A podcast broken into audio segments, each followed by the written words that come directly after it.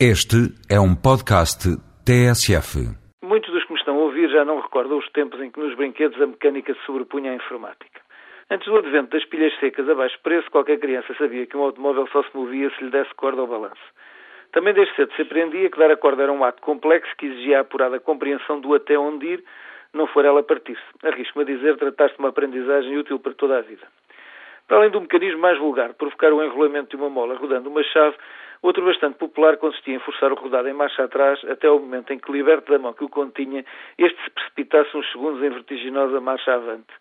Alguém, num texto notável publicado há alguns meses na imprensa, associou esta imagem aos nossos eternos recuos enquanto país, descobrindo sarcástico que finalmente, enquanto recuamos, estamos no final de contas a ganhar balanço.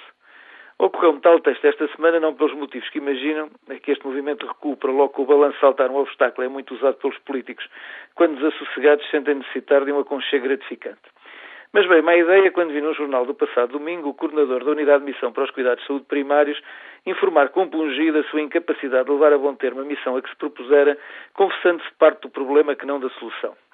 Para quem até há bem pouco tempo se ofendia com a mais leve crítica ou expressão de alerta para dificuldades da reforma que pretendia protagonizar, tal mudança de comportamento era de veras notável. Para quem garantira e fizera Ministro e Primeiro-Ministro garantir que a reforma era a solução definitiva para os portugueses sem médico de família, tal disponibilidade para deixar o barco navegar ao sabor da corrente e dos ventos tempestuosos era de veras estranha e pouco abonatória. A associação com o carrinho e seu mecanismo de corda foi inevitável quando no mesmo jornal o ardente missionário informava que no dia seguinte iria ser recebido pela Ministra da Saúde.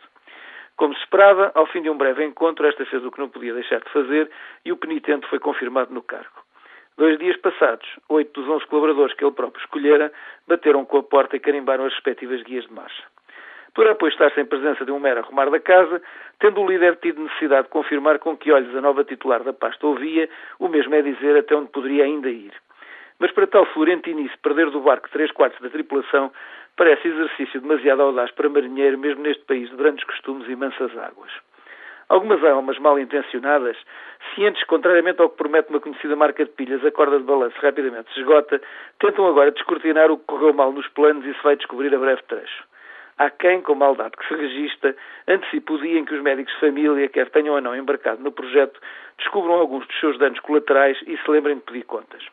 É que o anterior ministro, com a sua tão característica forma de atuar e o corporativismo que se lhe recorda, não deixou de impor o seu cunho muito pessoal ao decreto que criou os agrupamentos de centros de saúde. Um setor que desde sempre os médicos se habituaram a gerir sem ganhar um avo, vai agora ser entregue a administradores bem remunerados e à intervenção sempre exemplar dos autarcas. Qualquer coisa como umas centenas de nomeações para pessoal político carenciado é um maná que cai do céu em época que começa a cheirar a eleições. Talvez seja por ser um descrente, mas começa a imaginar qual o missionário que nesta banda desenhada pouco original termina cozinhado no caldeirão.